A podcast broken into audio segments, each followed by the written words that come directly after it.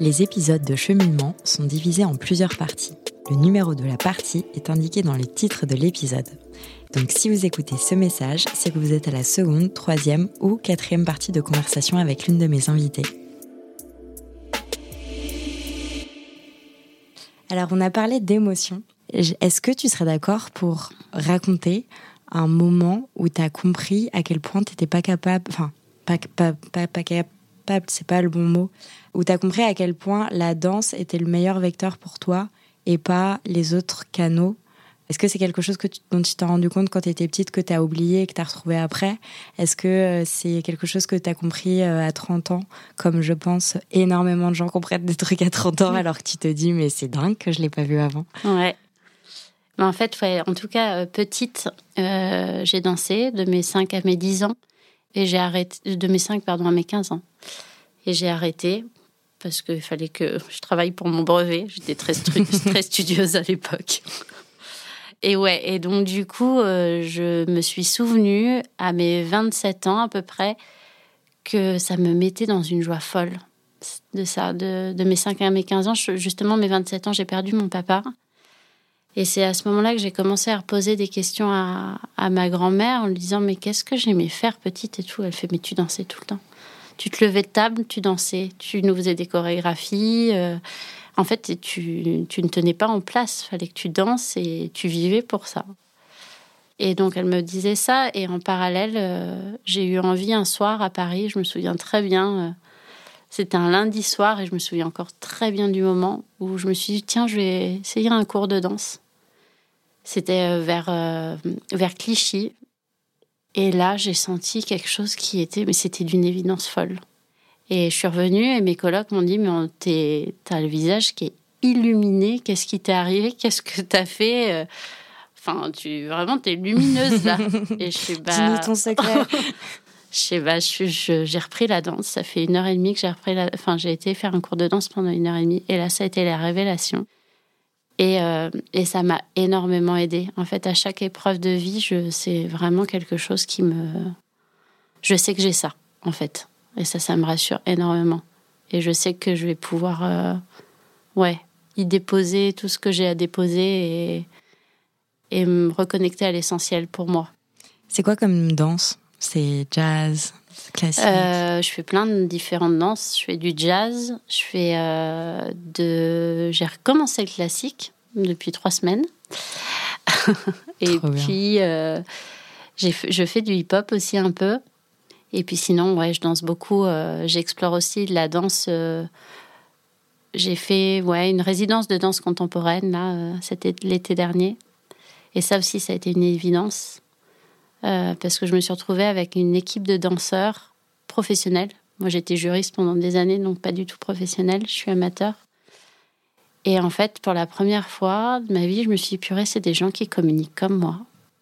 ça m'a fait beaucoup de bien. Des gens comme moi. Ouais, c'était, j'ai eu le euh, sentiment d'appartenir à. Parce que c'est vraiment quelque chose, pour moi, la communication, euh, qui est pas forcément évidente. J'ai l'impression d'être une extraterrestre parfois et de pas savoir quoi dire, comment le dire. Les écrits m'aident beaucoup, la parole, c'est pas toujours évident pour moi. Mais là, du coup, je me suis retrouvée avec une communauté, communauté de danseurs qui, en fait, on n'avait pas besoin de parler par le mouvement. Euh, on se comprenait. Enfin, il y avait quelque chose qui passait, quoi.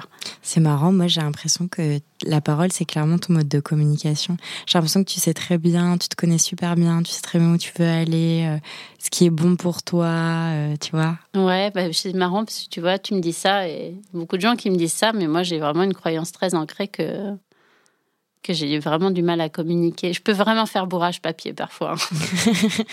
en fait, dès que, ouais, dès qu'on me demande de communiquer, des fois un peu sur des choses euh, qui émotionnellement sont très fortes ou euh, qui, ouais, qui vont être pas faciles à, pour moi. si on me demande de communiquer sur des fois sur des besoins, sur euh, sur des choses qui, qui impactent l'autre, etc. Par la parole, pour moi, c'est, je peux vraiment m'embrouiller. Ok. Mais alors, du coup, pourquoi avoir choisi le podcast comme moyen, comme un des moyens de communication? Qu'est-ce qui t'a attiré? Eh ben, c'est un peu pareil. C'est venu à moi sans le chercher. Euh, j'aime beaucoup écrire. Donc en fait, euh, j'écrivais beaucoup sur euh, le lien entre santé personnelle, sociale, environnementale. Donc j'avais écrit plein d'articles sur ça. Je faisais plein de recherches. J'avais fait des formations en naturopathie, en psychologie. Puis je m'intéressais de plus en plus bah, voilà, à l'océan, l'environnement forcément.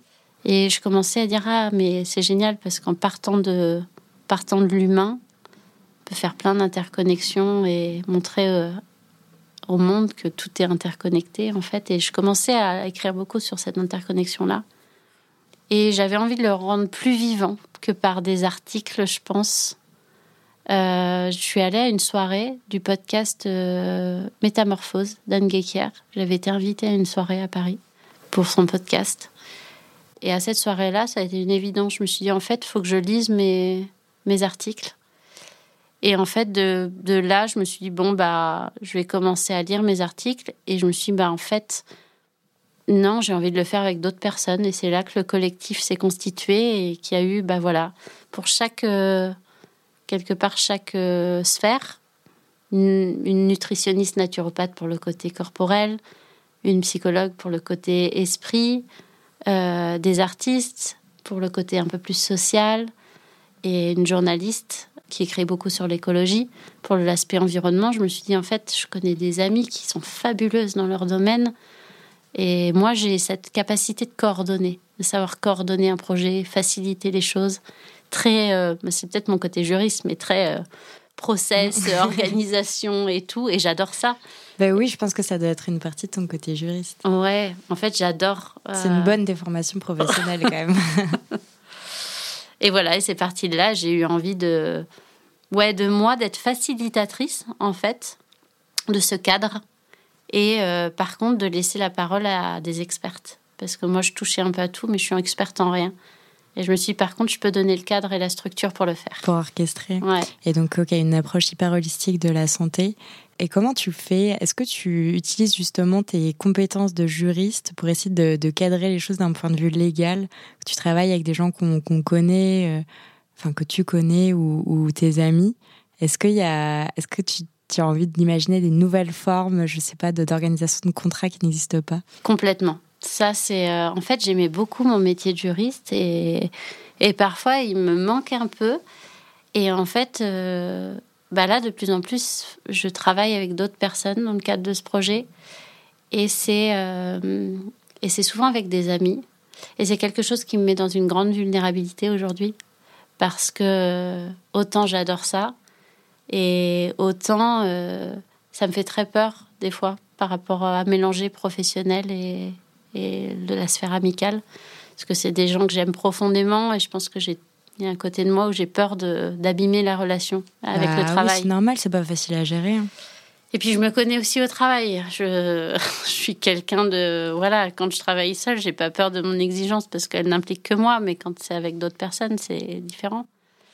Et c'est là où euh, je trouve que le contrat est intéressant à explorer parce que je me suis dit, bah, ça peut être intéressant de, de penser à des, à des formes de, de contrat, euh, voilà, en fonction de, de chaque personne, euh, de mettre sur papier quels sont les besoins, quelles sont les envies, quelles sont les limites, quelles sont les valeurs, et de se faire des, des ouais, des contrats. Euh, et je parle de ça parce que c'est ces quatre euh, sphères qu'on avait définies avec euh, Benjamin dans nos ateliers. Mmh. Mais, mais au-delà de ça, d'anticiper aussi peut-être certaines situations euh, et de, de, de, faire en sorte qu'on ait finalement un cadre, une, une base qui nous permette de, de faire un peu l'intermédiaire et aussi de nous sécuriser de nous référer à ça si jamais il y a un conflit. Ben, c'est pour ça que sont fait les contrats aussi. Mmh. Hein. C'est pour euh, si. Oui, c'est pour se protéger mutuellement. Ouais, exactement. L'idée, c'est d'avoir un cadre pour pouvoir en sortir, en fait. Pour mmh. moi, c'est ça. C'est que tout le contrat, il est vivant. C'est pas un truc où euh, tu as un bout de papier, tu dois te conformer à ça, et si tu sors, euh, tu es puni. C'est plutôt, OK, on a un cadre, on se réfère à ça, du coup. On se relâche, on se sécurise, on a ça, on a vu un peu les différentes euh, situations, les différents besoins de chacun, etc.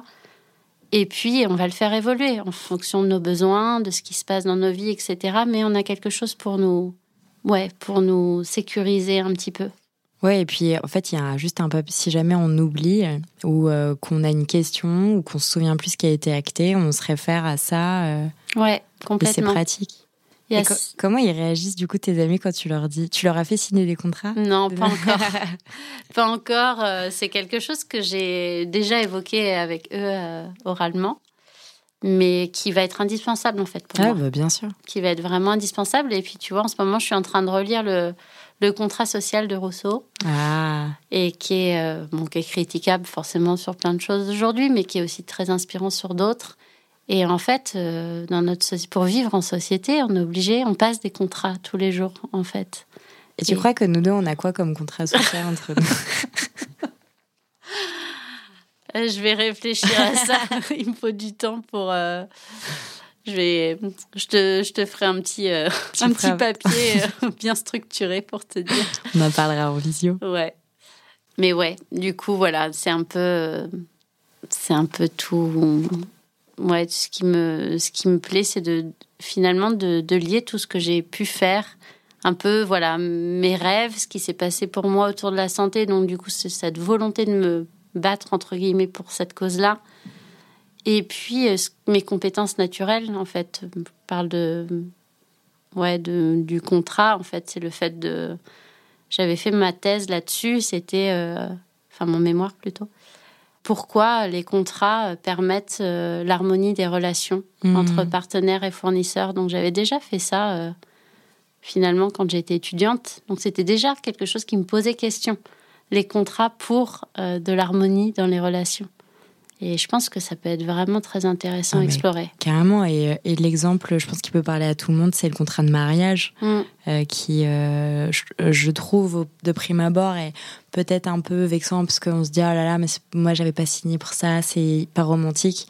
Mais en fait, je trouve que en apprenant ce qui se passe quand il n'y a pas de contrat, c'est là que ça devient pas romantique du tout. Et du coup, le côté, on veut se protéger, euh, et, hyper beau. Et puis euh, aussi, c'est vrai que je trouve que ce qui peut perturber dans les contrats, c'est qu'on est un peu forcé intellectuellement à se dire euh, en gros, si tu deviens folle, si je deviens folle, qu'est-ce qui se passe? Et c'est ça qui peut faire peur et qui est pas agréable. Mais une fois qu'on l'a acté et qu'on et qu'on sait, je trouve que on se sent mieux. Ouais. Ouais, puis c'est, tu vois, le contrat, si on fait le lien avec la santé, c'est prendre soin aussi, finalement c'est d'aller s'intéresser aux besoins de l'autre. Euh, qu'est-ce que et tes besoins toi et en quoi euh, en quoi ils se rencontrent et comment on, comment on arrive à trouver une entente en fait euh, dans tout ça. Qu'est-ce qui quel est l'équilibre en fait? C'est ça entre deux humains. Pour moi, c'est par exemple s'il y a deux humains qui passent un, un contrat, c'est quelle est notre juste place en tant que relation? Quel est l'équilibre? Et la santé, c'est ça. C'est de mmh. trouver son équilibre en fait dans tout équilibre avec soi, avec sa société, avec l'environnement, mais équilibre entre corps et esprit, équilibre entre mm. féminin et masculin. entre santé physique et santé mentale, dans le sens où, euh, ok, euh, j'ai envie d'avoir un corps en bonne santé, mais d'un côté, euh, si je m'impose d'aller au sport tous les jours, bah, Exactement. je vais pas aller bien. Donc, Et puis, puis c'est la définition même. tu vois, on parle d'homéostasie, c'est ça. Le corps, il est tout le temps en recherche constante d'équilibre. Ça, c'est homéostasie Homéostasie, ouais. Il recherche constamment l'équilibre tout le temps. Et bah, peut-être qu'il y a ça aussi avec la danse, la recherche d'équilibre, tu vois.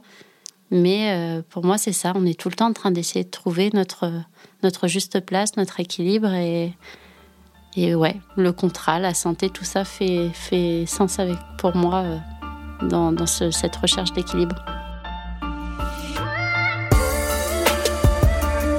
Les épisodes de cette saison de cheminement sont divisés en trois parties. Nous arrivons à la fin de la deuxième partie de cette conversation. Pour écouter la suite, rendez-vous dans l'épisode d'après. Et dans tous les cas, si ce podcast vous plaît, parlez-en à vos mères, vos amis, vos voisines, vos collègues, vos sœurs. Sachez que MedCheck Studio, qui produit ce podcast, propose d'autres podcasts qui parlent de santé des femmes. Pour les écouter, rendez-vous sur medcheck-studio.com.